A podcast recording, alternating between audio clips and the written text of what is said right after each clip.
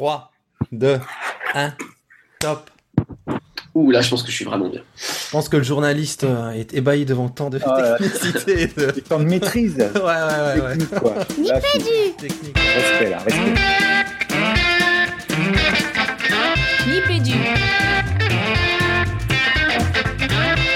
Le podcast. Le podcast École. éducation Numérique. Nipédu. Nipédu Nipédu Bienvenue dans Nipédu, Nipédu épisode 87, un épisode plein de bonnes nouvelles avec tout d'abord comme co-animateur, pardon, Jean-Philippe Maître. Salut Jean-Philippe. Salut Régis, salut Fabien, ça va les gars? Ça va très bien. Coucou Fabien. Salut Jean-Philippe, salut Régis, salut à notre invité. Bah ouais, c'est une, une émission qui va nous donner la pêche, ça, avec plein de bonnes nouvelles de l'école. On en a besoin. D'habitude, on est assez pourvoyeur de ça, mais là, on le sera à double titre avec cet invité que tu vas t'empresser de nous présenter. Régis Forgione, je le sais. Eh oui, carrément, avec ce livre plein de couleurs.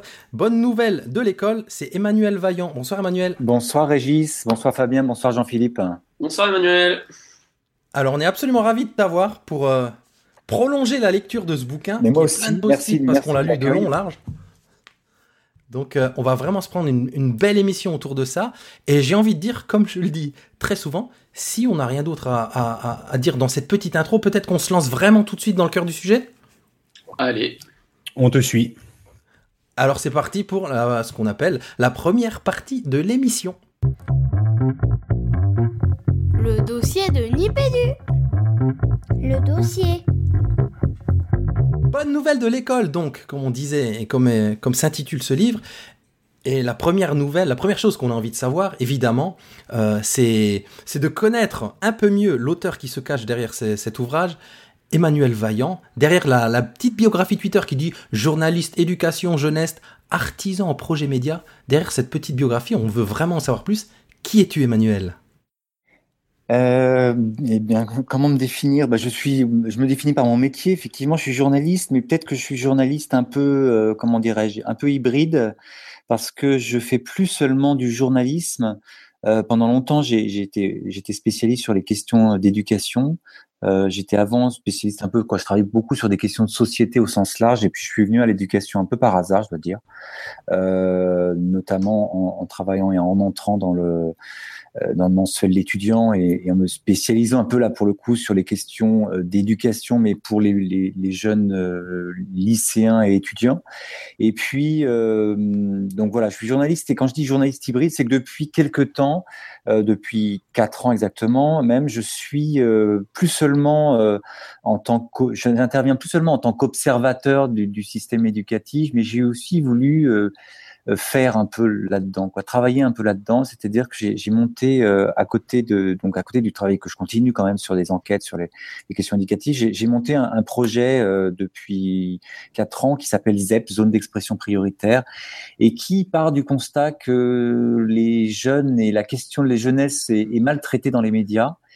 Euh, et, qu'il, euh, et que les jeunes rencontrent un certain nombre de difficultés à se raconter, à s'exprimer, et du coup, avec des, des camarades journalistes, on a, on a monté ce projet ZEP, zone d'expression prioritaire, qui consiste à, à mettre en place des ateliers d'écriture qui, fait, qui font se raconter les jeunes.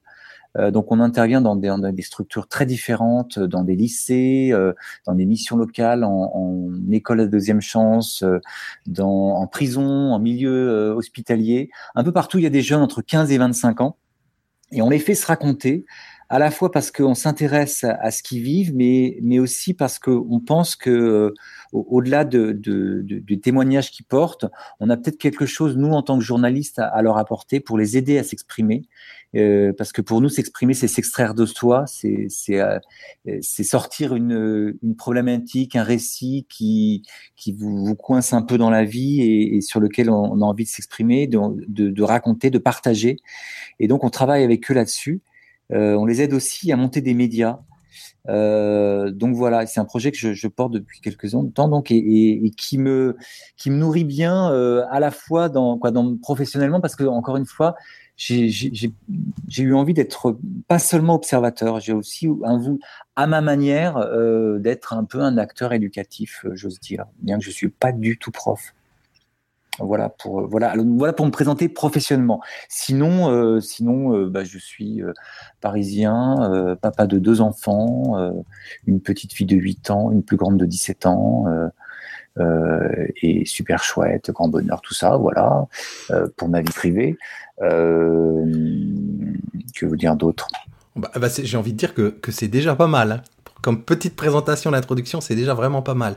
Euh, la première question évidemment qu'on se pose en, en, feuilletant le livre, c'est, alors tu en as donné quelques indices dans, dans les éléments de ton parcours, c'est comment elle, a germé cette idée, cette petite graine de, bah, de récolter toutes ces bonnes nouvelles de l'école?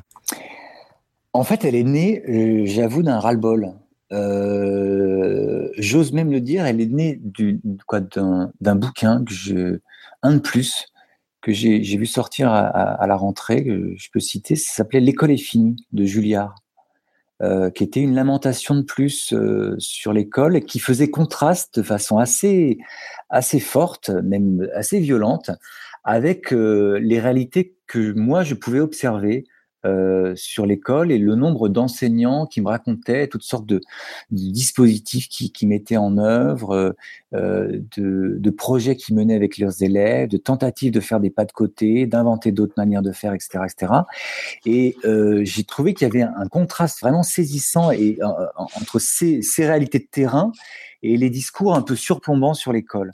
Euh, pour autant, j'ai pas voulu euh, dire tiens, je vais faire en, contrepoint des discours euh, de, lamentation et de désolation sur l'école. Tiens, je vais pas faire un discours positif, youpla boum, tout va bien. C'est pas le propos.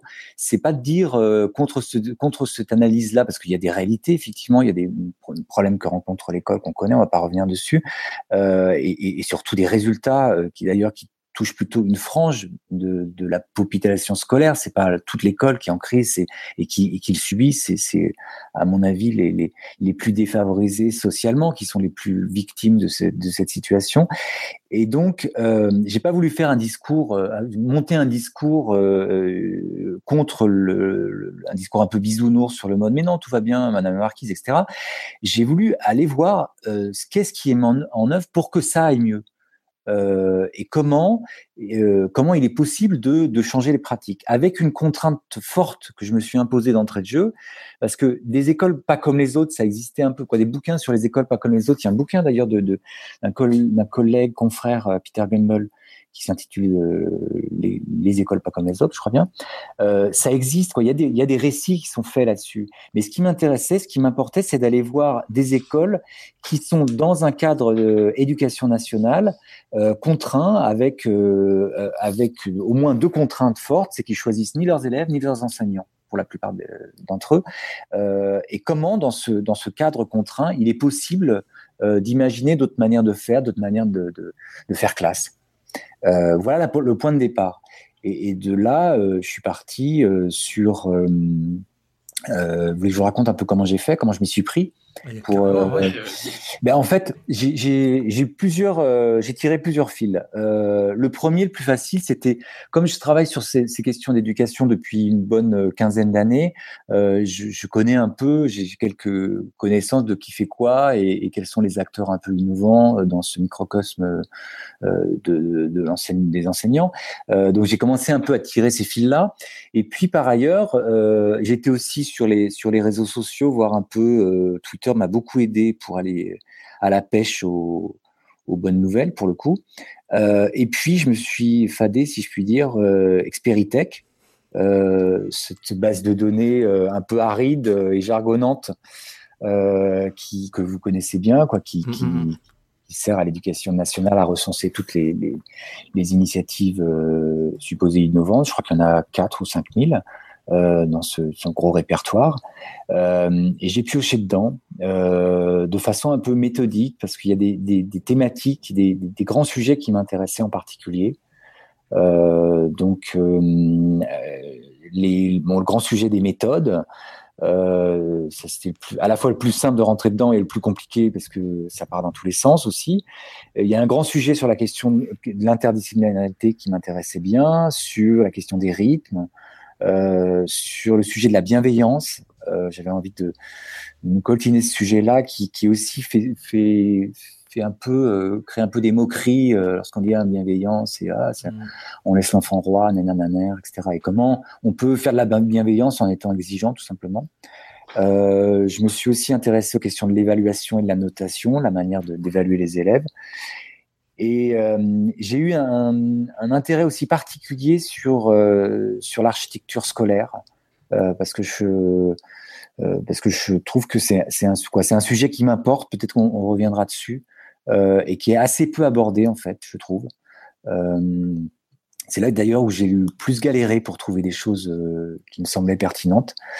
Euh, et puis voilà, et puis au bout du, bout, il avait bien fallu se, que- se questionner sur euh, comment tout ça fait sens collectivement, dans leur ensemble. C'est-à-dire comment essayer de comprendre que toutes ces petites initiatives individuelles, parfois portées par un prof, euh, plus souvent quand même portées par un groupe de profs, voire un établissement, eh ben, elles disaient quelque chose d'une transformation de l'école au sens large et qu'elles n'étaient pas, euh, euh, comme on dit, c'est pas juste mettre l'accent sur les sur les marges pour pour mieux dire que, que, tout fout le camp quoi. C'est c'est c'est en quoi ces marges là, elles étaient elles étaient d'une certaine manière, elles, elles une, elles donnaient une trame à, à, une transformation beaucoup plus fondamentale, dont vous d'ailleurs, euh, tous les trois, vous êtes des représentants euh, assez formidables euh, pour le coup. C'est, pas pour, euh, pour vous. euh, c'est hyper On, on coupera peut-être ça. euh. Euh, justement, moi, je sors un petit peu du cadre euh, du conducteur. Tu parles de transformation de l'école. Euh, je- je- à peu près, ce bouquin, tu as dû euh, l'écrire. Est-ce que tu peux nous, nous resituer entre, entre quand et quand tu as, euh, tu as, tu as produit ce bouquin-là? Début du projet, fin du projet. En- entre euh, octobre euh, 2016 et, et février euh, 2017, février-mars 2017. D'accord, donc on va ça dire. fait, euh, ça fait de- une, une- ça fait pas tout à fait deux années scolaires pleines, mais euh, à peu près quoi. C'est, c'est euh, même j'avais commencé déjà en septembre, mais c'est, je me suis vraiment arrêté en, en mars euh, 2017. Alors moi, c'est comme les, bouquins de la collection Folio Junior qu'on avait quand on était petit. Je sais pas si tu les as connus, ceux-là où on pouvait commencer par la fin. On les retournait et ça, disait, je vois Régis qui sourit. Et si on commençait par la fin, moi j'adorais. Et moi j'ai envie de te dire, et si on commençait par la fin, donc cette transformation de l'école que tu as pu euh, euh, interroger de l'intérieur, notamment au travers de cette enquête, est-ce que euh, tu la vois se poursuivre de façon toujours aussi optimiste depuis les quatre ou cinq mois où le projet est terminé et suit son cours? Euh, euh, depuis, que le, projet, l'enquête est fini, j'ai pas été revoir d'autres euh, d'autres d'autres acteurs sur le terrain. Quand même, si j'étais j'étais au, au- aux dernières journées de, de l'innovation qui était en avant l'été là récemment, et, j'ai- vu là des nouveaux des enseignants que j'avais jamais rencontrés, qui étaient qui étaient hyper euh, hyper engagés euh, sur plein d'autres projets j'ai- j'ai- dont j'avais jamais entendu parler. Euh, donc je suis pas je suis pas du tout je, suis plutôt assez sûr du fait que j'allais dire je suis pas inquiet mais je suis pas sûr du fait que le mouvement il, se poursuit. Après on reviendra quoi je sais pas si on peut parler d'essaimage maintenant et comment l'essaimage euh, tu veux qu'on parle de ça Vas-y, vas-y, Ouais, parle- ouais, de ça. en fait, la, la- la- le- ouais, effectivement, on commence par la fin, mais c'est très bien. Sur la, la question de l'essaimage, moi, ce que j'ai, effectivement, vu l'extérieur, on peut se dire euh, pourquoi ça bouge pas plus que ça à l'école? Il suffirait de faire des copier-coller, recenser tout ce qui va bien, tout ce qui a été même évalué, hein, hein, et puis euh, allez-y, on, diffuse, et puis euh, allez-y les profs, euh, appliquez ce qu'on ce propose. Et en fait, ce qui m'a vraiment euh, comment dire, dont je me suis vraiment aper- aperçu dans cette enquête, c'est que la, la, très grosse difficulté quand on parle d'essaimage, c'est que pour essaimer, euh, ça part des, des, des, des constats et des, de l'appréhension euh, particulière que chaque enseignant a de la situation de classe euh, face à ses élèves et de la, la situation particulière des enseignants. Je vous donne un exemple. Par exemple, j'avais vu, j'ai bon, on pourra en reparler peut-être aussi, c'est euh, en termes d'architecture scolaire, le truc le plus dingue que j'ai vu, c'était quand même euh, l'école du blé en herbe, Hmm. euh, qui était à, à Trébedant, euh, l'école qui a été designée par Nathalie Crasset.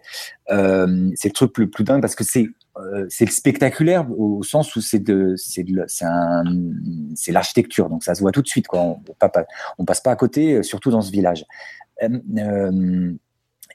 Euh, et ce que, ce que j'ai, donc je suis resté quelques temps avec eux. Je suis resté deux jours avec eux dans ce village, et puis j'ai, puis longtemps discuté avec les, les, enseignants de ça. Et tous euh, me disait mais en fait euh, bon on a on a un succès avec ce, projet c'est vrai qu'on ça a été un peu médiatisé mal médiatisé pardon euh, du coup il y a plein de profs qui viennent nous voir il dit il me dit bah filez-moi les plans filez-moi le plan de votre école on va faire la même chose dans notre école et la prof me disait mais c'est pas possible, ça marche pas comme ça.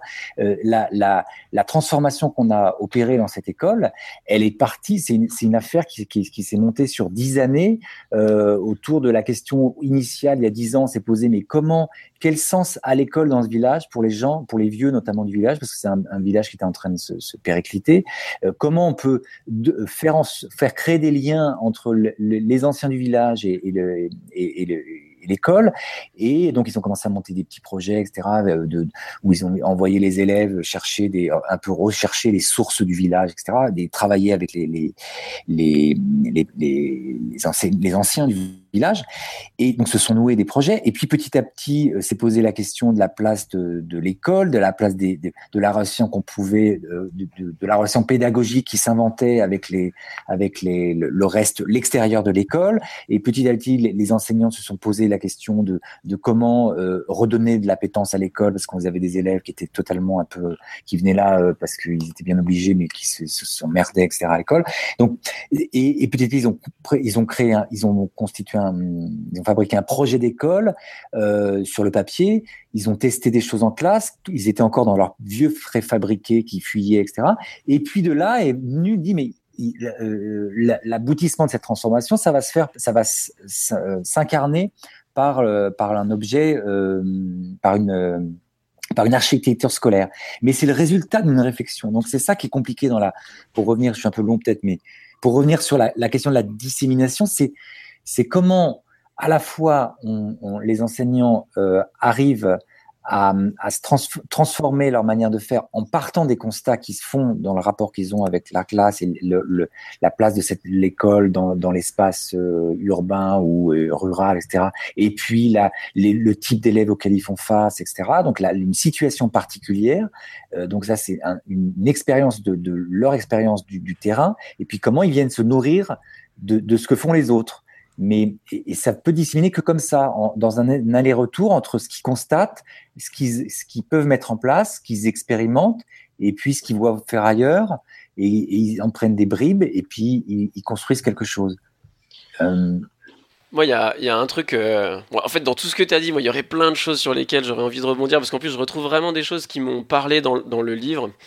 Euh, mais cette question en particulier de tiens comment ça se fait que des choses marchent quelque part et qu'on parvienne pas plus facilement ou, de plus grand nombre de fois à les décaler ailleurs, à les, copier-coller. Et, euh, dans ce que tu viens de dire et qu'on sent très très bien dans le livre, alors peut-être vraiment en particulier sur l'exemple que tu as cité, mais peut-être même déjà sur d'autres exemples, c'est que c'est clair que toute initiative, elle est profonde, profondément, euh, comment dire, inspirée et influencée par le contexte extrêmement précis. Et du coup, ça donne vraiment cette impression. Enfin, je trouve que c'est vraiment un rappel de quelque chose dont on a déjà parlé dans une précédente émission, mais c'est que la pratique enseignante, alors au sens large, hein, que ce soit un individu dans sa classe ou une équipe euh, éducative qui se, qui se bouge et qui s'articule avec les dynamiques locales, etc.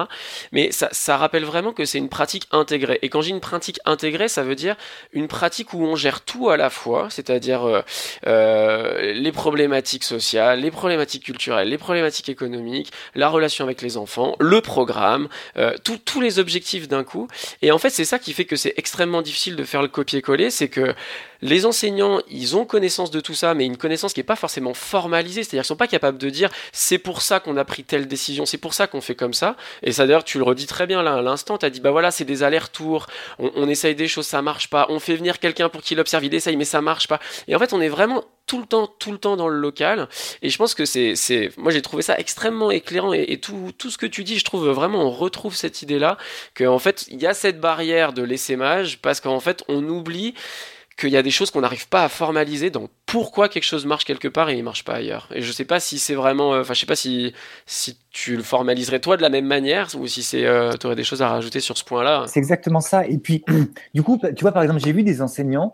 Euh, je le raconte un moment. Euh, j'ai vu une, euh, j'étais dans un collège à, Nantes pour voir un, projet qui menait qui, qui était particulièrement intéressant sur les, classes coopératives, etc.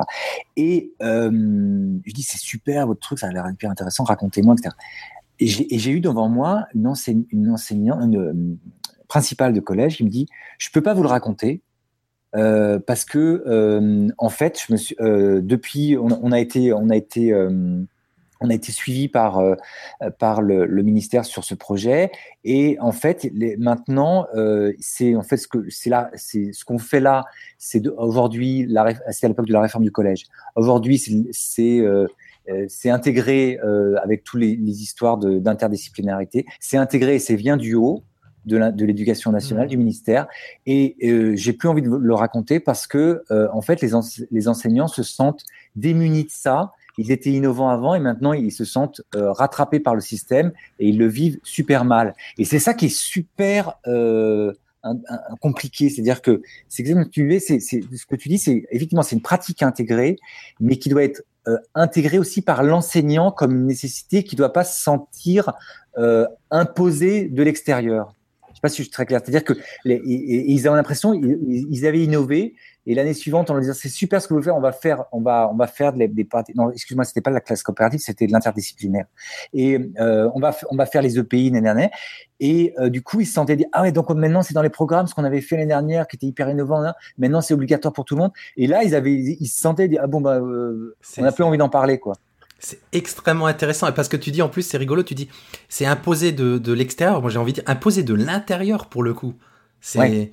Et c'est vrai qu'on on croit souvent ça. Alors je sais pas moi, je fais souvent, je fais le, un, un, un, drôle de parallèle. Je fais souvent des parallèles avec la musique. C'est, tu sais, c'est quand tu aimes bien un, un, petit groupe de musique pas très connu.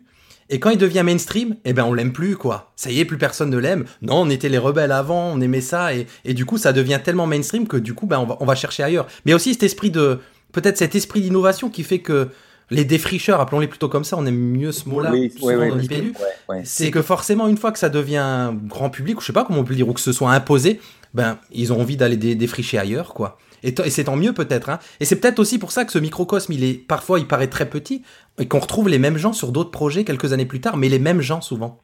Ah je vais faire, je vais faire, je vais faire une, un parallèle trivial, hein, mais c'est comme Daenerys Targaryen qui arrive à conquérir mais pas à gouverner. Tu vois ce que je veux dire? C'est-à-dire qu'à un moment, de, défricher pour défricher et abandonner le navire parce qu'on perd en agilité et que du coup, moi je comprends tout à fait ça, mais l'enjeu, puisqu'on parle des c'est vraiment de faire percoler ces dispositifs innovants et d'accompagner euh, la masse critique des enseignants, les entraîner dans ces dispositifs pour leur montrer le bien fondé et, et ouais. pour, pour les élèves et pour eux qui pourront y trouver. Et c'est vrai que tu parlais tout à l'heure d'expérience Experitech. Bon bah voilà, on, on peut on peut s'interroger. Tu nous as présenté euh, Experitech d'une façon assez monolithique, en tout cas je l'ai perçu comme ça. Et pourtant, elle va puiser au fond des, euh, des dispositifs les plus innovants qui ont pu euh, être implantés, développés dans des situations très très localisées. Donc c'est vrai que le point d'achoppement il est là. Et à mon sens, mais c'est peut-être là où Jean-Philippe va rebondir, on a du mal à gérer cette transition entre un contexte très localisé où les choses fonctionnent avec une forme d'agilité qui apporte un dynamisme, une vitalité pédagogique qui est nécessaire pour embarquer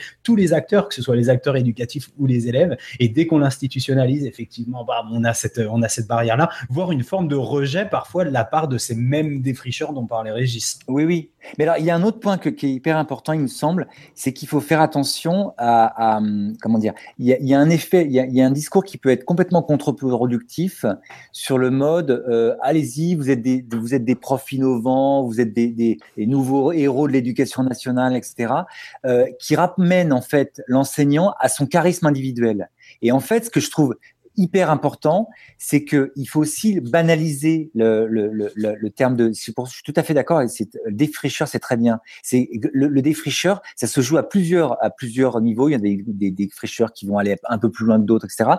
Mais euh, euh, ce qui est hyper important, je trouve, c'est de de ramener tout ça à une pratique professionnelle. C'est-à-dire, c'est dire, l'innovation ou le, la, capacité à défricher, ça ne dépend pas seulement de quelques de quelques pionniers ou des quelques euh, quelques personnalités très fortes. Euh, euh et, j'ai un, exemple tout, récent là dans, la dans la petite promotion média de, mon livre, j'ai eu la chance de faire une émission avec euh, Yves Lecause. Je ne sais pas si vous connaissez, un prof de gym. Il y a un documentaire qui, a été fait sur lui qui s'appelle Le prof de gym, euh, qui, est absolument formidable, qui raconte son travail autour de la danse. Et euh, la, première chose qu'il dit, c'est que ce, c'est d'abord une leçon de pédagogie au sens de c'est un métier alors lui est effectivement super euh, super charismatique, mais en même temps hyper humble. Euh, et, il me dit où il faut arrêter de penser que euh, on, est des des, des, des, des, des grands des, des quoi des ouais on est que tout ça tient au charisme individuel. Il faut ça ça nous ramène à, à la professionnalité. Et on dit qu'on c'est d'abord une pratique un métier, c'est-à-dire euh, dans, dans, ce film on le voit très bien. Euh, il sait où il veut emmener ses élèves, euh, par quelle étape il va passer pour les emmener, comment il va s'y prendre. Tout est, et, l'air de rien sous un genre euh, très délié et très en totale maîtrise du sujet, euh, il, y arrive de façon formidable, quoi. Et ce, ce, ce film le raconte très bien de, c'est d'abord un métier, la pédagogie. Ouais, tu as bien résumé. Hein. C'est vrai qu'avec cet effet de médiatisation, tu en as parlé euh, tout à l'heure, il y a une forme de déviance. Et euh, ramener à l'humilité des enseignants, c'est pas mal. Je renverrai nos auditeurs, s'ils n'ont pas fait, à l'écoute de l'émission 86 qui a précédé celle-ci, avec une figure qui incarne bien cette espèce de tension, voire cette contradiction entre la médiatisation, alors, qui peut être voulue ou qui peut être subie à un moment, et toute l'humilité de ces professionnels qui est de toute manière nécessaire à, l'exercice de, de cette profession d'enseignant. Oui, moi j'aimais bien quand un prof, euh, ça est arrivé plusieurs fois, un prof, quand comme je faisais un peu des déplacements euh, dans, des, dans, des coins un peu euh, lointains de Paris, parce que je suis parisien, il me disait, mais vous êtes sûr de vouloir venir jusqu'à, je me souviens celui de la Creuse, il me disait, mais vous êtes sûr de vouloir venir jusqu'en Creuse pour voir ce qu'on fait? Vous savez, on fait rien d'extraordinaire, vous risquez d'être déçu, etc. Quoi. mais une, humilité absolument pas feinte, quoi. Il me disait, voilà, bah, on, fait, on fait ce qu'on fait, mais il n'y a pas non plus en... Voilà. Alors, si tu me le permets, Emmanuel, je vais faire un tout petit retour en arrière pour faire un pas en avant. Parce que du coup, euh, moi, avec ma casquette de chercheur, euh, j'aimerais bien qu'on parle un peu euh, de la recherche, enfin de entre guillemets, j'allais dire de la place de la recherche dans ton bouquin, mais plutôt de l'absence de la recherche dans ton bouquin. Mais justement, en fait, moi, ce qui m'intéresse beaucoup comme question, donc je, je, dis pas en arrière parce que je reviendrai bien à cette histoire de pratique intégrée. Euh, et cette histoire de un peu c'est ce que tu désignais juste avant par professionnalité par euh, voilà vraiment le, côté profession qui fait que des fois on a l'impression quand on lit ton livre que ce qui guide les enseignants dans leur démarche c'est une espèce d'intuition donc on sent beaucoup dans ce que tu décris, euh, voilà, ce, euh, on a l'impression que les profs ils ont des antennes quoi, et les profs ou les équipes pédagogiques encore, hein, je, suis parfois un peu réducteur, mais euh, voilà. Et, du coup, je me dis, est-ce que c'est parce que c'est vraiment cette intuition qui est à l'origine de, enfin intuition ou enfin professionnalité qui est à l'origine de tous ces projets, qu'au bout du compte t'as pas croisé de chercheurs ou t'as pas croisé d'équipes enseignantes qui bossaient avec des chercheurs, ou est-ce que c'est une toute autre raison qui fait que tu n'en parles pas dans ton livre? euh, j'ai pas croisé. J'ai euh, croisé des enseignants dont les, les, les, travaux intéressaient les chercheurs ou quoi les travaux les les, les pardon ce qu'ils faisaient en classe quoi. Ils faisaient en classe intéressaient le travaux de chercheurs. Je pense notamment à, euh, aux classes coopératives dans le au collège de Perpignan. Euh, et, qui avait été suivi même par des chercheurs, par des équipes de recherche sur, sur, sur ces, sur ces sujets-là. Euh, mais effectivement, euh, je, suis, je suis assez d'accord. La, recherche est assez absente, mais c'est pas du tout, comment dire, c'est pas, c'est pas de la science infusée ce qu'ils ont. Ils font, c'est pas, ils font pas de façon, de façon spontanée. Les, tous les dispositifs qu'ils mettent en place, ces enseignants, c'est que ils mettent des, ils mettent des dispositifs qui sont le plus souvent D'abord, il y en a certains qui sont très inspirés directement de chercheurs. Je pense la classe coopérative, pour reprendre là-dessus, c'est vraiment, euh, ils m'ont beaucoup cité euh, euh, Sylvain Connac, par exemple. Euh, mais c'est vrai que je suis, je suis pas. Je, quand je les voyais, je, quand je les voyais, j'étais, je suis convaincu qu'ils ont une culture générale en sciences de l'éducation, c'est-à-dire qu'ils ont été chercher, ils ont été puiser des choses, ils ont été grappillés, euh, je dirais même braconnés, ils ont été voir des trucs, ils ont mélangé, ils ont fait des mix, des euh, euh dans une école, ils se disent, ils font, ils prennent un peu de sciences cognitives, un peu de Montessori, un peu de Freinet, un peu de, et, et ils mélangent tout ça et puis ils y vont. Mais euh, euh, ils, sont pas, euh, c'est pas des, par exemple pour, prendre le, le parallèle avec l'enseignement supérieur, c'est pas des enseignants chercheurs. C'est-à-dire c'est pas des enseignants qui, de façon euh, de façon consciente et, et, volontaire, intègrent la recherche dans leur dans leur dans leurs travaux. Ouais, Elle vient là en surplomb de très loin. Parfois, c'est peut-être que des lectures de très loin, des, euh, très vulgarisées, etc. D'autres sont, euh, sont très férus de, de, de sciences de l'éducation, etc. Euh, mais je, je moi-même, je ne me suis pas pas ou peu, pas, ouais, peu intéressé. Ouais, si je devais prendre une métaphore, euh, là encore, on prendra pas la musique, cette fois on prendra la cuisine. En gros, tu dirais qu'ils euh, vont prendre différents ingrédients à droite à gauche et qu'ils font leur propre recette, voire même ils y ajoutent des ingrédients un peu pour mettre ça à leur sauce. Et au bout du compte, c'est euh, c'est eux qui sont capables de faire prendre la mayonnaise plutôt que s'ils suivaient une recette toute faite, toute imposée, toute cadrée, quoi. Ouais, moi, je, Bon, les métaphores ont leur limite. non, mais la métaphore cuisine. Euh, attends, je cherche, je cherche le nom d'un. Parce que moi, je, peux te donner un exemple personnel. J'ai un livre de cuisine d'un. Oh, j'ai oublié son nom d'un chef de cuisinier hyper connu euh, qui a des recettes de dingue. Euh, et moi, je, je, suis vraiment cuisinier de base, quoi. Je, voilà. Mais je vais prendre une recette hyper. Euh, par exemple, pour la ratatouille. J'ai une recette de ratatouille où je fais les légumes les uns après les autres. J'ai ça je l'ai puisé dans une recette de cuisine d'un chef étoilé. Il, tu vois, il, fait, il met les, les, les, les, les différents ingrédients euh, cuits les uns après parce que c'est pas la même cuisson, etc. Mais pour le reste, euh, je ne ferai jamais la ratatouille euh, de Robuchon, je crois. Ouais, ouais, Robuchon. La ratatouille de Robuchon. Je ferai jamais la. Donc, pour prendre, voilà, c'est la limite de la, c'est la métaphore, c'est limite, c'est-à-dire c'est l'idée que ils ont quand même une base de choses. Il faut pas croire que c'est euh, intuitif. Ils ont quand même euh, hmm. ils ont quand même été chercher des choses. Ils ont... Ah non mais bien sûr. Ah non mais ça. Mais puis c'est en ça que je dis qu'ils vont quand même chercher les ingrédients quelque part. Si tu veux, je pense qu'ils ont une culture, ne serait-ce que par leur formation. Tu vois ça, j'en suis assez persuadé. Mais mais j'ai l'impression quand même que ça tient vraiment à une à, un croisement qui lui est unique et à, quelque chose aussi, enfin à des ajouts qui eux aussi sont uniques et vraiment inhérents au contexte, ce qui fait que, enfin c'est l'impression que ça te donne quand on lit ton livre en tout cas, que c'est ce genre de processus qui fait que ça prend et non pas des injonctions venues du dessus. oui, oui, tout à fait, exactement. Si je peux rajouter une chose, une chose, tu le dis, moi on, on a l'habitude de se prendre des notes pour, pour, pour l'émission. Page 105, tu dis je cite vraiment le bouquin, les profs que j'ai côtoyés à l'épreuve de leurs diverses méthodes pourraient être comparés à des super ingénieurs faisant des allers-retours incessants entre les bureaux d'études de la recherche et développement et les ateliers de fabrication. Il y a là, ce, tout est dit là, j'ai envie de dire. Il y a ce côté chercheur, peut-être intuitif, avec pas, comme tu pourrais le, comme tu le soulignes, c'est, bah ouais, les profs sont pas des chercheurs à la base, c'est clair. Mais il y a, il y a ce lien là, il se fait, il est de plus en plus fort. Et d'ailleurs, j'ai envie de dire encore une fois, c'est carrément dans, dans l'air du temps. Fabien parle souvent dans Nipédu de ce lien entre chercheurs et enseignants qui est de plus en plus demandé, si on peut le dire comme ça, j'ai l'impression. Et en, et en, même temps, tu parlais de l'ingénierie aussi. Si on parle de plus en plus d'ingénierie pédagogique, c'est pas seulement pour euh, la formule qui est, euh, qui est extrêmement, euh, qui, qui, va nous emporter, mais c'est vrai qu'on est aussi sur des process d'ingénierie quand on tente des choses, quand on, on essaie de prendre la distance et d'analyser nos process. le problème, c'est effectivement le fait d'être seul en classe. Et je pense que derrière ces dispositifs innovants, il y a peut-être un point commun. Il y a des équipes pédagogiques derrière, ou à défaut d'un chercheur, hein, moi j'attends que j'attends qu'un Jean-Philippe Maître puisse venir dans ma classe pour, euh, pour porter un regard critique sur mes pratiques comme il a su le faire avec d'autres enseignants qui l'en ont remercié, je le sais. Avoir un regard critique qui soit individuel, collectif, décentré, parce que ça n'est pas seulement un regard enseignant, et ça c'est vraiment le top, euh, qui puisse analyser tous ces process qui sont mis en place pour bah, les, les faire évoluer, les réactualiser et tout ça pour trouver la bonne formule qui, une fois de plus, dans un contexte très très localisé, va fonctionner à ce moment-là et qui ne fonctionnera peut-être pas dans la classe d'à côté ou dans l'établissement d'à côté. Ah oui, absolument. Non, on est 100% d'accord, bien sûr. Hmm.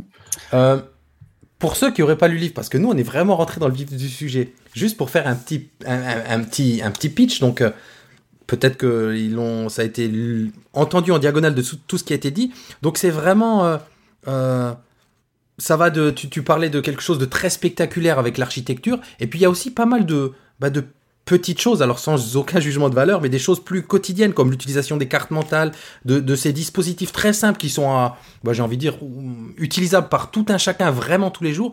Donc ce panel là, pour ceux qui ont, vous encourage vraiment à aller lire le bouquin, il y a vraiment de tout ça, de toutes petites choses du quotidien. Il en parlait aussi Jean-Philippe parce que ça fait le quotidien de la classe.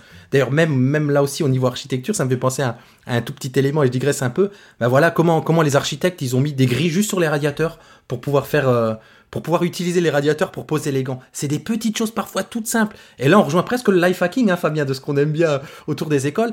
Donc, il y a vraiment, ça va de toutes petites choses à de très grandes choses. Ces bonnes nouvelles, elles sont, elles ont toutes les dimensions de, de l'école et, des personnes qui font l'école au, jour le jour.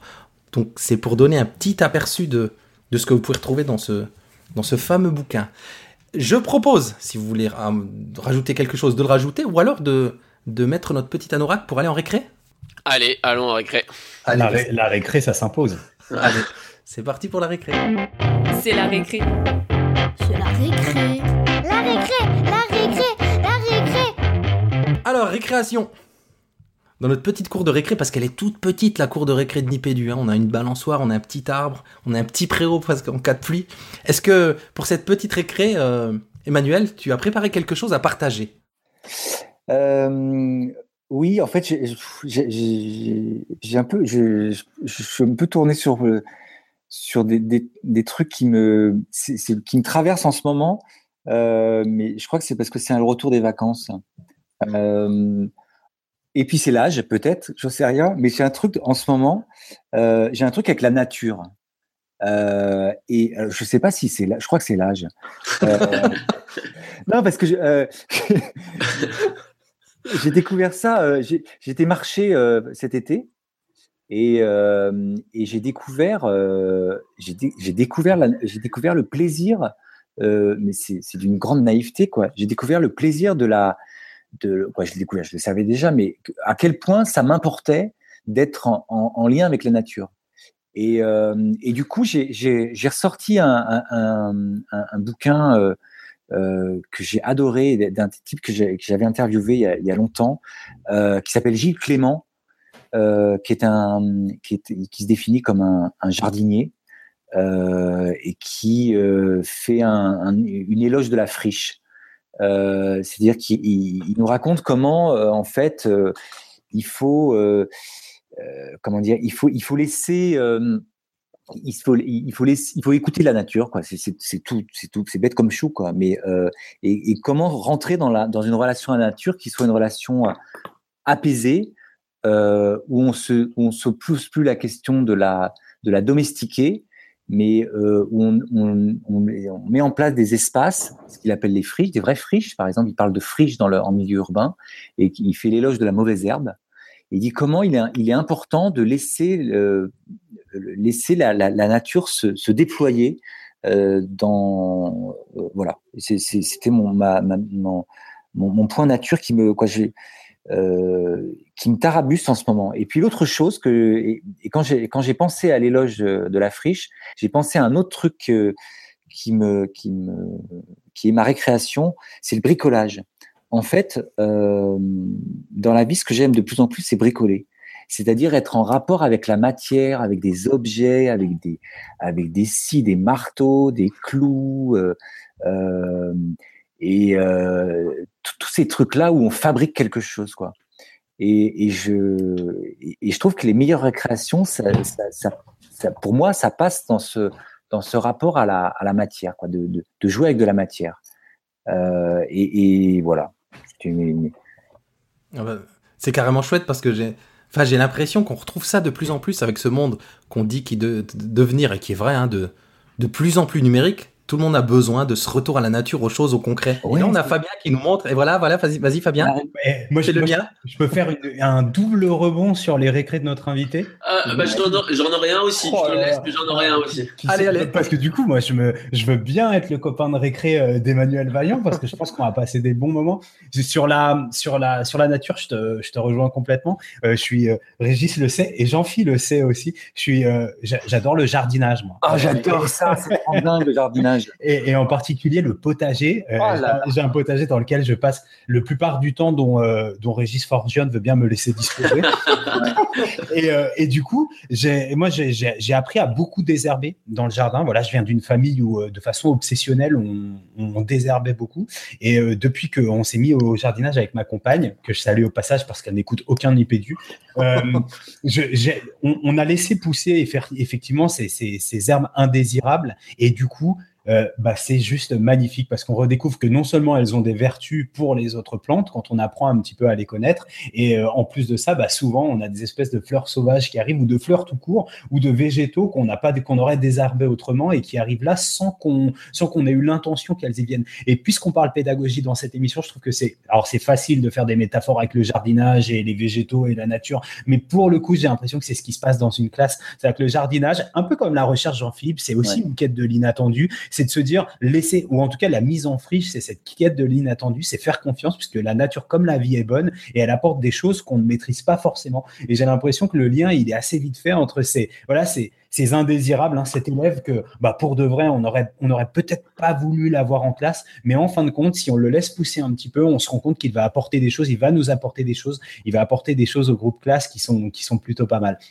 Le deuxième rebond, c'était ce que tu disais sur le rapport à la matière, parce que j'ai lu un bouquin, j'avais pas prévu ça cet été, qui s'appelle La révolte des premiers de la classe de Jean-Laurent Casely, donc c'est aux éditions Arquet, et c'est sûr, euh, vous savez, hein, c'est ces cadres sup ou ces ou ces anciens de HEC qui un jour euh, plaquent tout, plaquent euh, leur direction marketing ou leur poste de CEO pour dire bah moi je veux être plombier, boucher ou, ou boulanger. Et c'est un super bouquin. Donc toi qui es un urbain aussi et qui est dans un métier, voilà, je retrouve de ton profil dans, dans, dans l'enquête plutôt sociologique qui est menée par, euh, par ce journaliste comme toi, euh, ce retour à la matière, au bricolage, aux choses euh, simples et palpables, loin du numérique, comme disait Régis, bah, ça ne m'étonne pas. Et moi, je te rejoins complètement sur cette double récréation.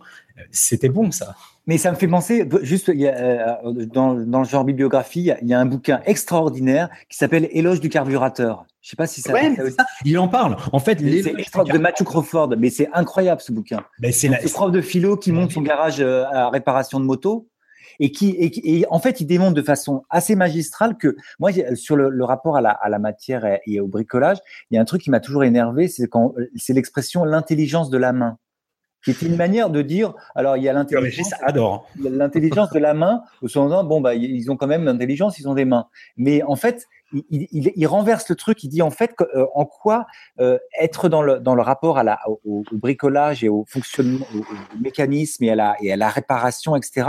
C'est être dans une responsabilité aux objets et au monde puisque notamment il, il va à l'encontre de tout le discours sur, euh, tu vois, il, il, a dans son truc sur l'éloge du carburateur, il va jusqu'à une remise en cause de la question du travail où on, où on, était dans une, où on fabrique des objets qui vont en fait remplacer d'autres objets, quoi, euh, dans l'éternel remplacement, etc. Et donc il, il, raconte ce rapport à l'objet qui, qui est juste sublime, quoi, l'éloge du carburateur. Si je peux me permettre juste un tout petit rebond. Alors du coup, le rebond que j'avais à la base, euh, Fabien Aubard me l'a volé, donc je vais pas le refaire. Mais par contre, moi, il y a un mot qui m'est déjà venu deux fois euh, dans notre émission euh, qui me vient en tête. Alors je vais, je vais faire mon chercheur avec son vocabulaire un peu précieux. Hein, mais le mot qui me vient, que l'on parle d'un enseignant qui fait ce qu'il peut et qui fait des choses extrêmement innovantes avec ce qu'il a.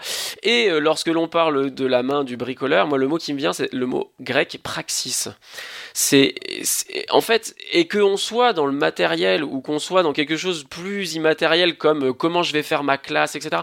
Mais au bout du compte, l'intelligence euh, est la même, c'est-à-dire que c'est une intelligence de la pratique, que cette pratique soit quelque chose qui a trait à la main ou quelque chose qui a trait à, quelque chose de plus. Euh, et, dans la, la praxis, il y a un truc qui est pour le chercheur que je suis à la fois extrêmement frustrant et en même temps extrêmement grisant. C'est ces questions du tour de main. C'est ce truc là qu'on peut pas formaliser lorsqu'on est enseignant, on ne sait pas comment on fait pour que ça marche et qu'on peut pas formaliser non plus quand je suis menuisier, quand je suis euh, et que je dois euh, euh, passer de monter une boîte à faire une boîte qui est jolie, vraiment solide, etc.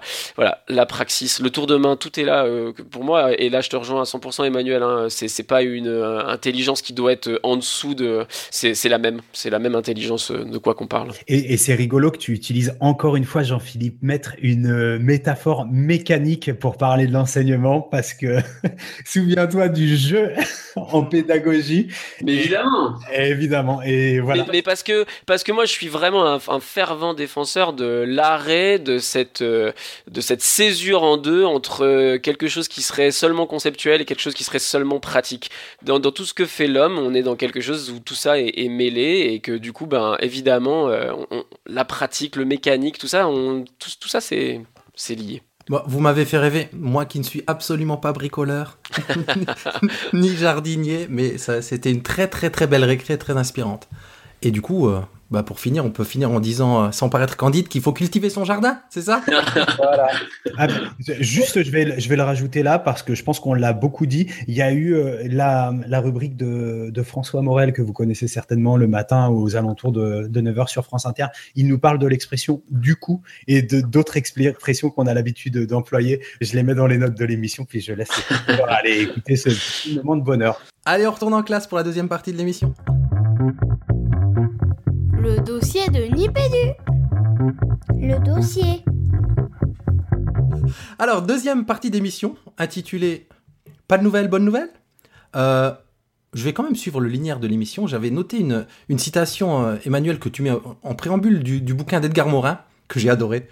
Il faut sans cesse s'appuyer sur une avant-garde agissante. Il n'existe jamais de consensus préalable à l'innovation.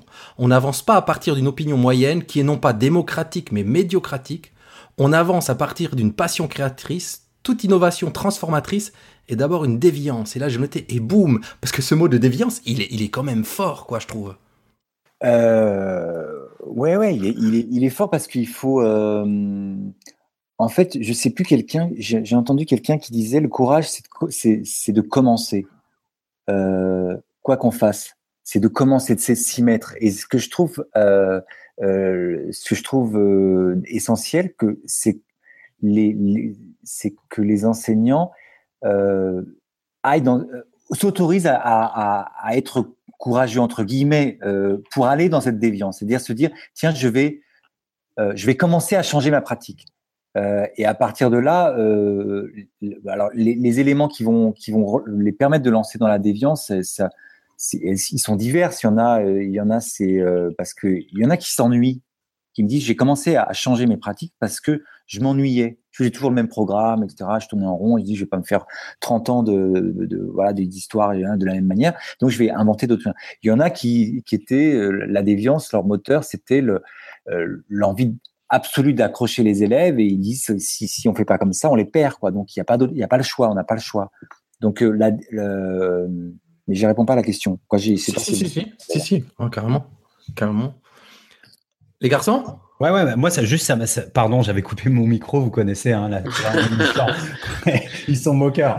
Euh, ouais, cette histoire de, de, de, vitalité intellectuelle à mettre en adéquation avec une vitalité euh, pédagogique, c'est quelque chose dont on a, euh, dont on a souvent parlé. Et tout à l'heure, on parlait aussi de, de ces défricheurs qui ont tendance à être dans, le mot est très très mal employé, de zapping pédagogique ou en tout cas d'aller chercher des nouvelles pratiques. Je pense que c'est aussi parce qu'il y a un besoin. on en parlait avec Marie-Hélène lors de la précédente émission il y a un besoin très très égocentré, en fait, très égoïste de dire, bah, ben moi j'ai envie d'emmener mes élèves plus loin, mais je vais faire d'une pierre de coups et pas du coup, mais aussi en, cultivant ma vitalité intellectuelle, en me saisissant de cette opportunité que m'offre ce boulot qui est à la fois un boulot, on le disait, d'ingénieur, de, bricoleur, de voilà, qui est celui de créateur, qui est celui euh, qui est celui d'enseignant. Et c'est pour ça aussi que de parler de transposer quand on transpose un dispositif, malheureusement, on parlait de transposer un dispositif, c'est compliqué pour faire euh, parce qu'on fait abstraction du local et du contexte, mais dans le contexte, on intègre aussi la personnalité de celui qui met en place et qui porte le dispositif. Et aussi des intentions qui ne sont pas que des intentions pédagogiques.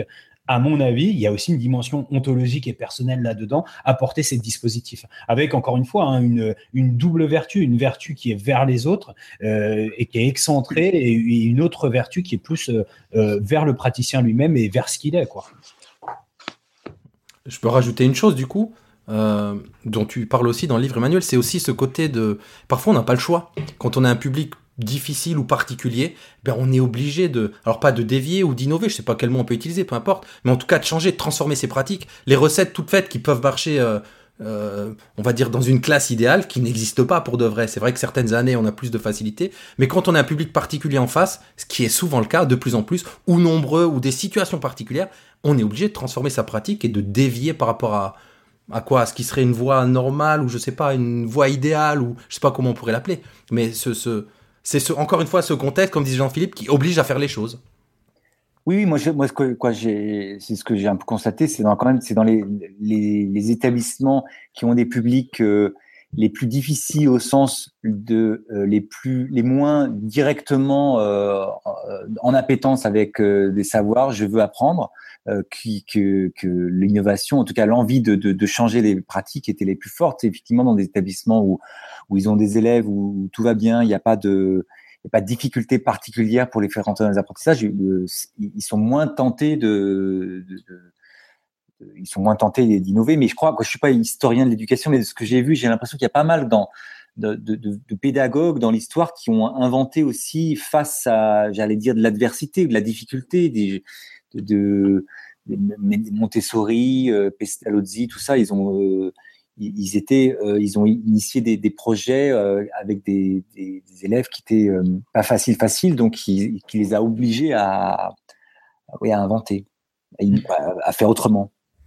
Alors, je, me permets de rebondir parce que ça me fait penser à. Donc, en fait, je redonne aussi des éléments sur la structure du livre. En fait, ton livre, il est structuré où tu, bah, comme tu l'as dit tout à l'heure, en fait, hein, tu l'as, il y a plusieurs thèmes que tu abordes sur lesquels il y a des initiatives. Et puis, à un moment, tu, t'arrêtes un peu sur les questions de la, direction de de la, direction des établissements. Euh, et, là, moi, ce que tu viens de dire m'y fait penser parce qu'en en fait, encore une fois, on en revient au fait que euh, euh, le contexte a ses particularités, qui fait que on doit adapter une pratique au contexte.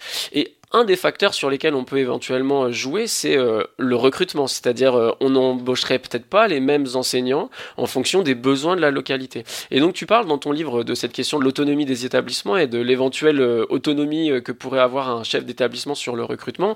Alors on sait bien les réactions, on va dire un peu commune, enfin la, réaction partagée par le milieu vis-à-vis de ça, donc la, la, peur un peu de, de, l'école qui deviendrait une petite entreprise avec euh, le petit chef qui pourrait voilà qui pourrait exercer son pouvoir. Et en fait, dans ton livre, tu parles surtout de, de comment dire, euh, t'en parles sur sur l'aspect haut, c'est-à-dire euh, ce qui se dit un peu euh, chez les chefs d'établissement, etc. Mais les enseignants que tu as rencontrés, c'est-à-dire les enseignants qui se sont vraiment conscience que, euh, comment dire, la particularité du contexte peut appeler des besoins différents en personnel. Est-ce que ces profs-là, eu, est-ce que tu as eu l'occasion de parler de ça avec eux? Est-ce qu'ils partagent le même avis que l'avis de l'enseignant moyen, on va dire? Ou est-ce que eux disent, oh là là, si on avait eu plus de liberté, enfin si le chef d'établissement avait eu plus de liberté, on aurait pu travailler plus vite, mieux, etc.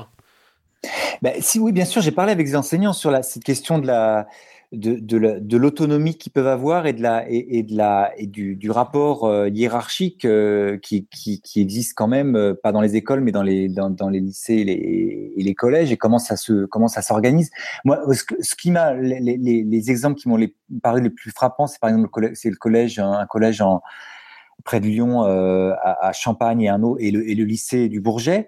Euh, ces deux établissements, ils ont en commun euh, que le chef d'établissement, il a posé un cadre. Il dit voilà, le, un, cadre dans lequel on va pouvoir faire collectif. Et c'est ça qui est hyper important, c'est-à-dire que ils ont ensemble, donc, et, l'ont, elle l'a pas posé toute seule, ils l'ont posé dans tous les cas avec tous les enseignants. Elles ont réuni les enseignants pour pour rendre possible non pas une, c'est pas de la, comment dire, c'est pas du la direction collégiale, euh, c'est que le, chef d'établissement, ce qui m'a semblé le plus marquant, c'est quand le chef d'établissement pose les conditions d'une euh, responsabilisation collective.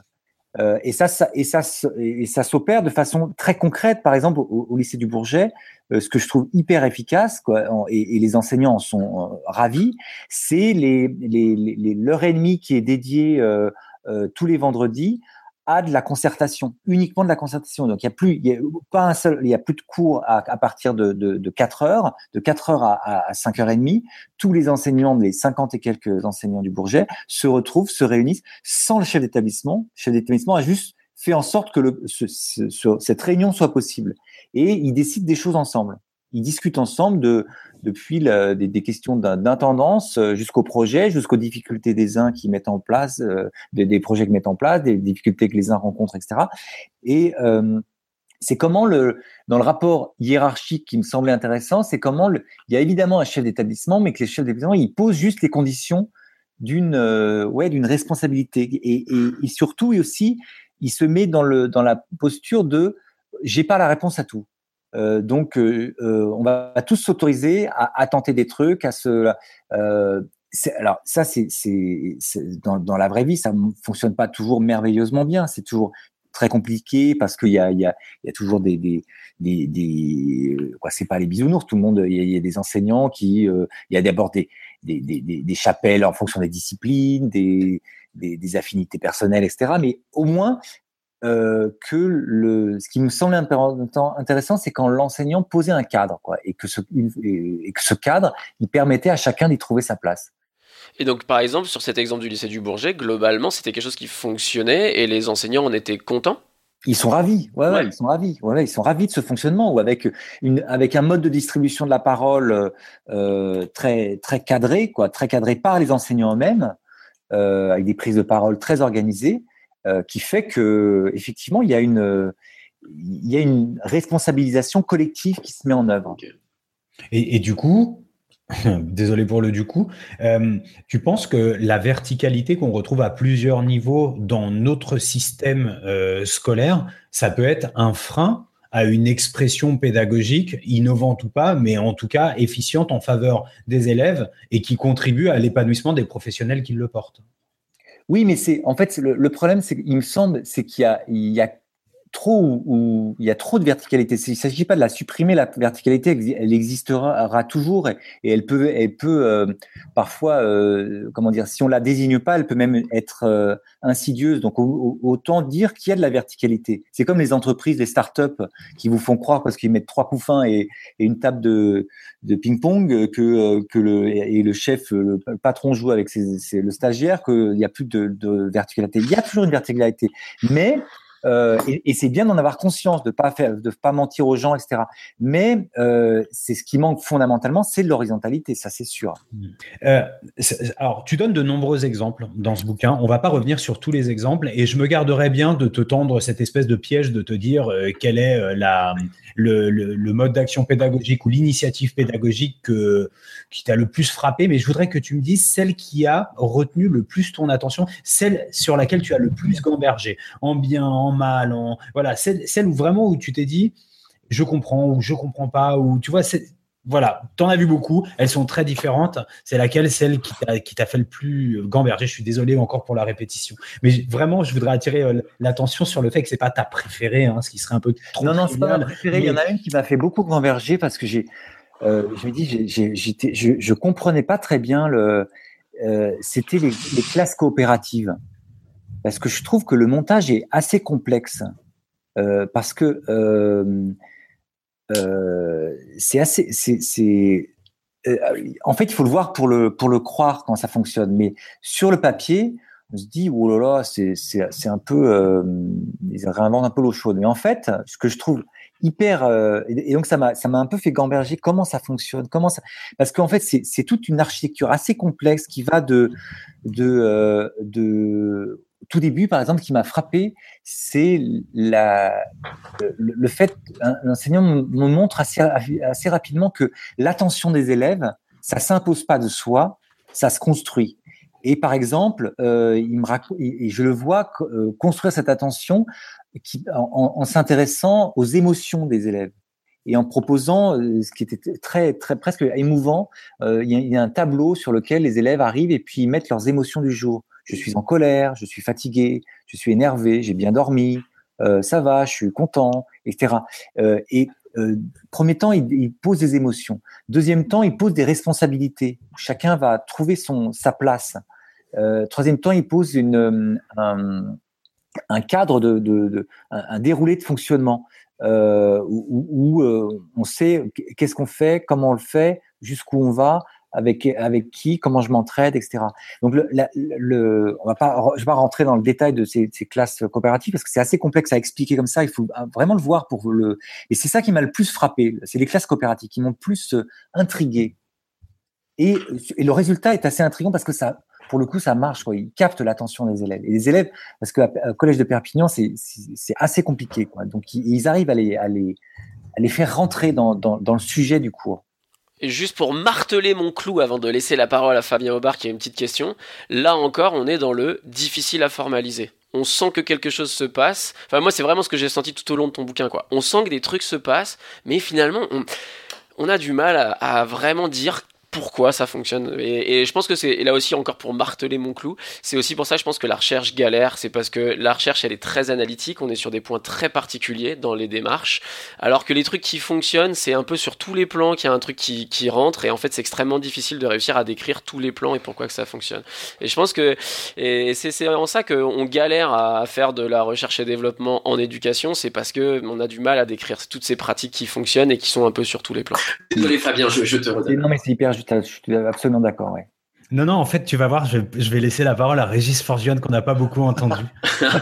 non, moi, j'avais, j'avais une, question sur, euh, bah, maintenant que le, bouquin est sorti, que as des... quels sont les premiers retours que tu as de, de je sais pas, d'enseignants qui l'ont lu, de l'institution, de, d'autres journalistes, enfin, quel est le ressenti autour du bouquin et des expériences que tu que tu, euh, De l'institution, j'ai, aucun retour, euh, puis j'en, j'en, cherche pas.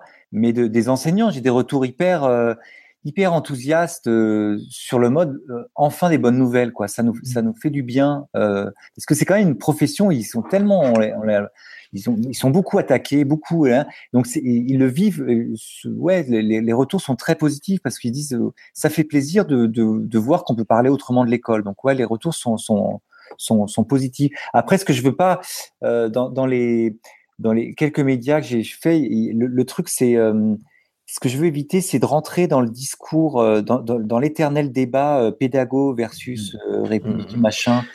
Mais sincèrement, si je peux me permettre, moi c'est vraiment, en plus c'est un truc que je voulais caler dans l'émission parce que je trouve que ce qui est extrêmement appréciable dans ton livre, on sent ta réaction on va dire à, tous les pessimistes, mais on sent en même temps que t'es pas t'es pas tombé dans le travers inverse de dire je vais faire que euh, dire tout ce qui est génial.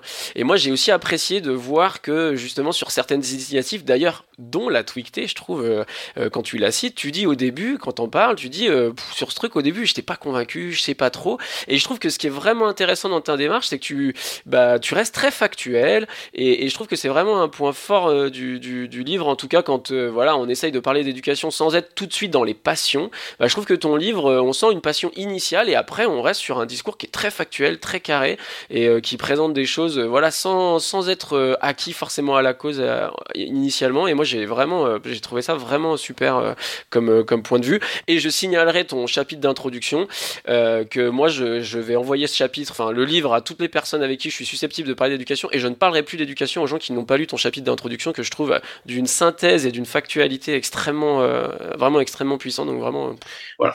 en fait, pour te dire, c'est le chapitre qui m'a donné le plus de mal. Ah bah je. Euh, parce qu'il faut poser les. En fait, c'est il faut. C'est j'allais. Tu vas parler de l'école. Il y a il y a, 66 millions de spécialistes de l'école, quoi. Ouais, non, mais c'est d'experts de l'école. Donc du coup, je dis comment un discours de plus, etc. Donc comment parler de l'école Il faut sortir les affects. Il faut sortir. Il faut se mettre quand même soi-même dedans parce que parce qu'on parle pas de nulle part euh, et puis en même temps il faut rester au fait etc quoi. C'est c'est ça qui est, ouais. ben vraiment non mais moi je tout ce que tu dis je l'ai vraiment senti et je te tire mon chapeau parce que tu as réussi à le faire euh, et, et, vraiment euh, c'est c'est d'une c'est rare quand on parle d'éducation donc c'est vraiment d'autant plus à, à relever c'est rigolo parce que pour tout te dire, Emmanuel, euh, on a dû avec Jean-Philippe, euh, Régis a pris la lecture du bouquin un peu en décalé par rapport à Jean-Philippe et moi qui l'avons commencé avant, il me semble, Régis, et, euh, et on a dû lire ce premier chapitre tous les deux plus ou moins au même moment, Jean-Philippe, parce que sur le Slack, je me souviens de des messages qu'on a échangés et on a été assez positivement sidéré par par la synthèse et la factualité. J'aime, je reprends le terme Jean-Philippe de ce premier chapitre. Et pour faire un petit rebond sur la sur la récré, moi j'ai l'impression que voilà ton ta plume c'est ça, ça sera un peu le pinceau d'un d'un artiste naturaliste qui serait là et tu vois qui regarderait l'école et avec un, un, regard très distancié, avec une neutralité qui est extrêmement salutaire, bien sûr avec toute la bienveillance et cette forme d'affection que tu as peut-être développée pour ces professionnels que tu as rencontrés, en tout cas d'un profond respect. Et eh bien ça donne tous les éléments qui nous apportent plein plein plein de bonnes nouvelles de l'école et pour ça on voulait te remercier. Oh bah merci, vous me touchez là. Je suis Régis Magneto. C'était pas, un projet, c'était pas neutre en même temps parce que je me suis mis en scène dedans volontairement. C'était important de d'exister dans le livre pour pour pas, de raconter d'où on parlait aussi. C'est vrai, c'est vrai, t'as raison, t'as raison. On a les échanges avec les élèves, avec les profs. C'est vrai que t'es présent dans le bouquin aussi. Et ouais, et même ton avis est présent, mais je trouve que cet avis, il est à chaque fois extrêmement, euh, là encore, enfin, tu vois, euh, factuel. Pas, tu l'as dit toi-même, hein, t'as essayé quand même de prendre du recul par rapport à, tes affects. En tout cas, dans l'écrit, on, le vit comme ça, et moi, je trouve que c'est ça qui rend ton propos d'autant plus euh, pertinent. Mais neutralité, je voulais dire, alors neutralité dans tes dans tes prises de position, et pas neutralité dans ton ce qui serait ton absence euh, de, du bouquin, physiquement euh, parlant. Oui, tu bien dans le bouquin. Je, pense, je pense notamment, on n'en dira pas plus, on laissera les, les futurs lecteurs lire, à, l'anecdote du, du, collectionneur de 7 sur 20. J'ai adoré cette anecdote. J'ai adoré cette anecdote. Donc voilà, tout, tu, es, tu es là dans ces détails-là. Euh, on fonce vers le portrait chinois numérique? Allez. Allez, c'est parti. Portrait chinois numérique. Alors, portrait chinois numérique, et le roi du pitch du portrait chinois numérique, c'est Fabien, bien sûr. Le portrait chinois numérique, c'est quoi? Bah, C'est 10 questions, Emmanuel, qu'on va te poser chacun de notre tour, dans un ordre qu'on va déterminer d'ici peu, auquel tu dois répondre du tac au tac, sauf si parfois euh, on a du mal à comprendre et à saisir euh, le lien entre la question et la réponse. Euh, dans quel cas, Jean-Philippe te demandera de produire une petite explication. Voilà, est-ce que je l'ai bien fait, Régis? C'est parfait comme d'habitude. Yeah Alors, qui commence? Allez Vas-y. Je commence Alors c'est parti. Emmanuel, si tu étais une application ou un logiciel euh, Je serais euh, un logiciel libre et je serais en fait Frama Libre, euh, qui, permet d'accéder à la plupart des logiciels libres.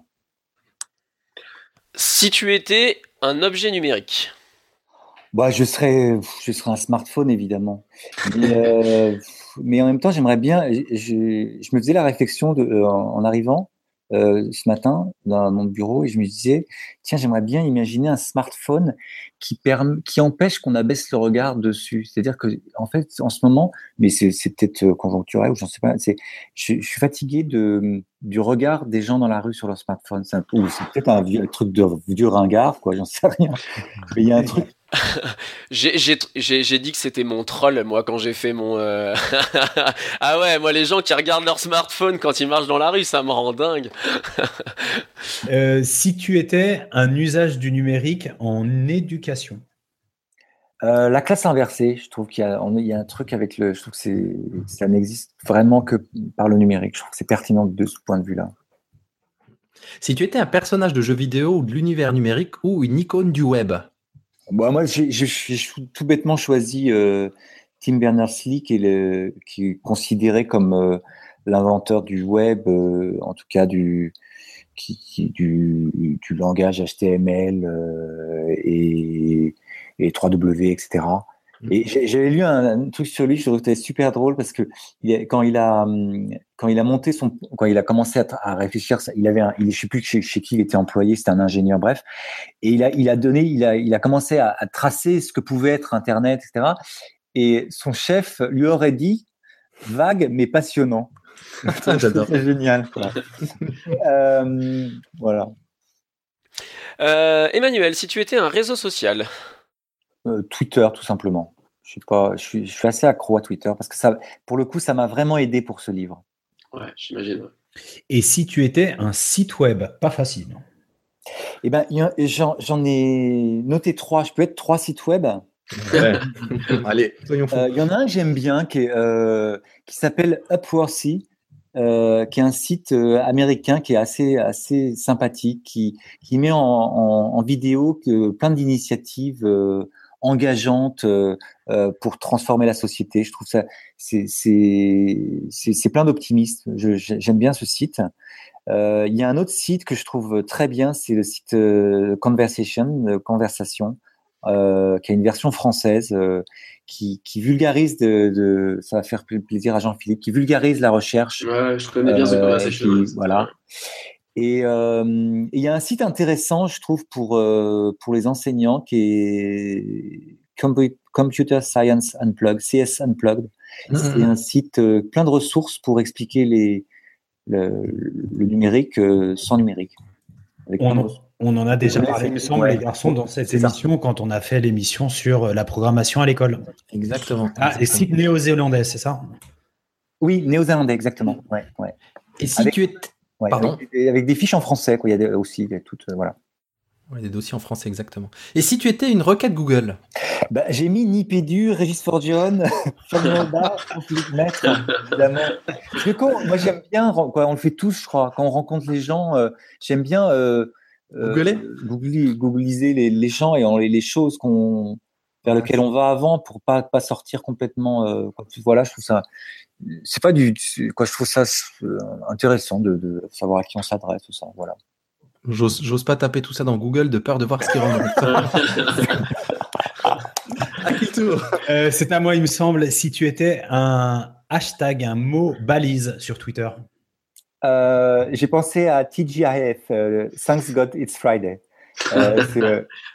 c'est un, nouveau hashtag, quoi, un nouveau, je sais pas, c'est un, hashtag qui fait fureur, semble-t-il, en ce moment. Voilà, j'ai du mal à t'imaginer en, en, fan du, du vendredi. Euh, non, mais en fait, en fait, pendant longtemps, quoi, là, je suis aussi, même maintenant, parce que pendant longtemps, tu t'es couché tôt. Non, pendant longtemps, quand on est journaliste indépendant, on fait pas la différence entre le, vendredi et le samedi et le dimanche. Euh, heureusement, comme j'ai des enfants maintenant, c'est plus simple, etc. Mais, euh, mais non, j'aime bien quand même le vendredi soir. Emmanuel, si tu étais une technologie ou une innovation numérique? Bon, ça, c'est, il, faut, faire court, mais ça, c'est un peu long à expliquer. En fait, c'est un, vieux fantasme que j'ai.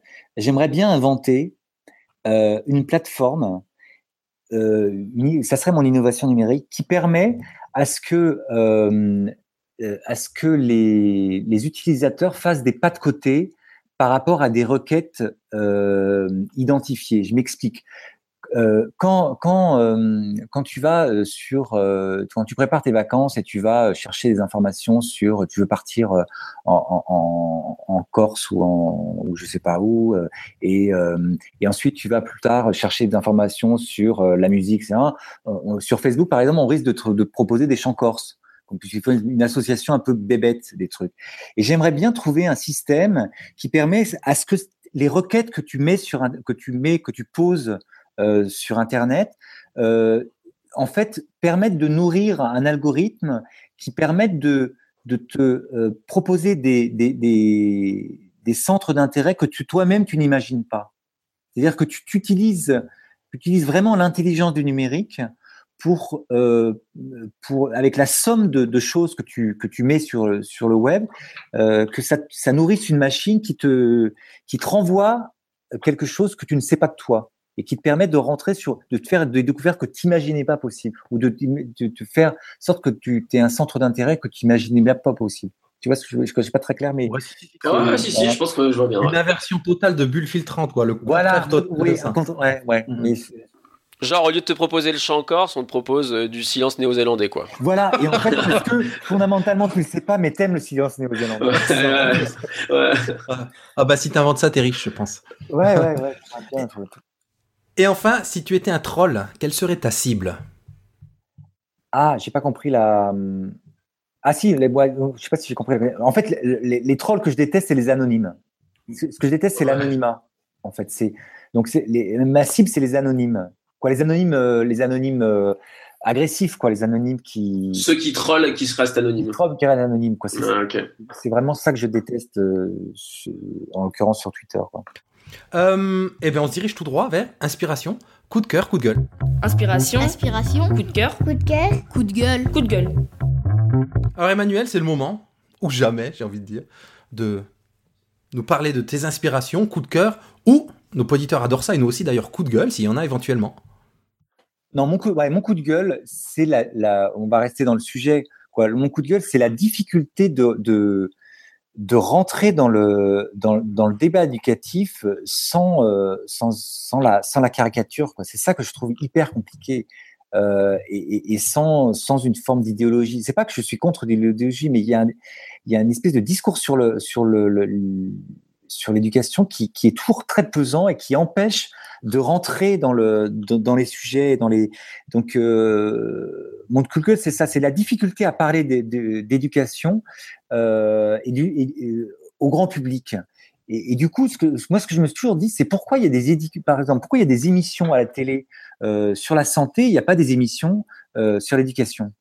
Aussi simple que des aussi simple que sont les émissions euh, éducation. Je trouve qu'il y, y, a un truc, il y a, il y a un truc à, à, créer là-dessus. Quoi. Il y a un, mmh. voilà. Bon, il y, a, il y, a déjà des podcasts sur l'éducation qui sont pas mal. Alors Nipédu, Nipédu c'est ma découverte là, c'est ma découverte de cette année quoi. C'est pas pour faire le, le faillot, quoi. Sérieusement, c'est, euh, je trouve que vous avez, vous avez inventé un truc là. Sérieux, non mais je suis très sérieux. Vous avez inventé une, euh, à la fois une, une, parole sur le temps long, quoi, tu vois, une heure, etc., et, et une, mode de, de mode d'expression qui raconte des trucs. C'est, c'est, euh, non, c'est pas pour vous, c'est pas pour faire le, le faillot de service. Je trouve que c'est, c'est, précieux ce que vous êtes en train de construire. Quoi. C'est vraiment précieux. Bah, ça nous touche en retour. Non, donc, voilà, c'est mon coup de cœur en fait. Mon coup de cœur, c'est Nipédu.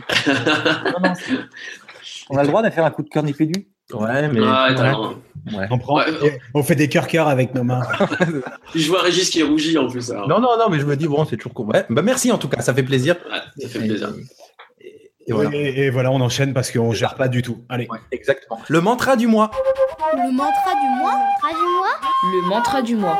Est-ce que Emmanuel, tu as un mantra du mois, toi? Moi, j'aime bien ce que vous avez mis là. Euh, le vrai parallèle, c'est celui de l'éducabilité associée à la non-réciprocité. Tu sais, c'est de qui?